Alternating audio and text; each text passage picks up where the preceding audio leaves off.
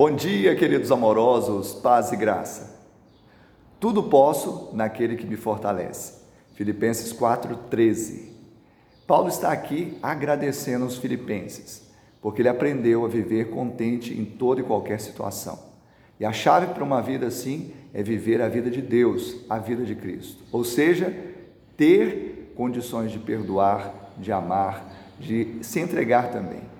Aquele que vive o amor natural, ele sempre colocará condições, se, quando e porquê. Mas quando nós temos o amor de Deus que foi derramado em nossos corações pelo Espírito Santo que nos foi dado, nós temos uma outra dimensão.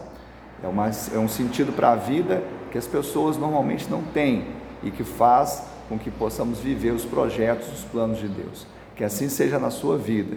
Eu te abençoo e desejo uma semana de bênção e vitória em nome de Jesus.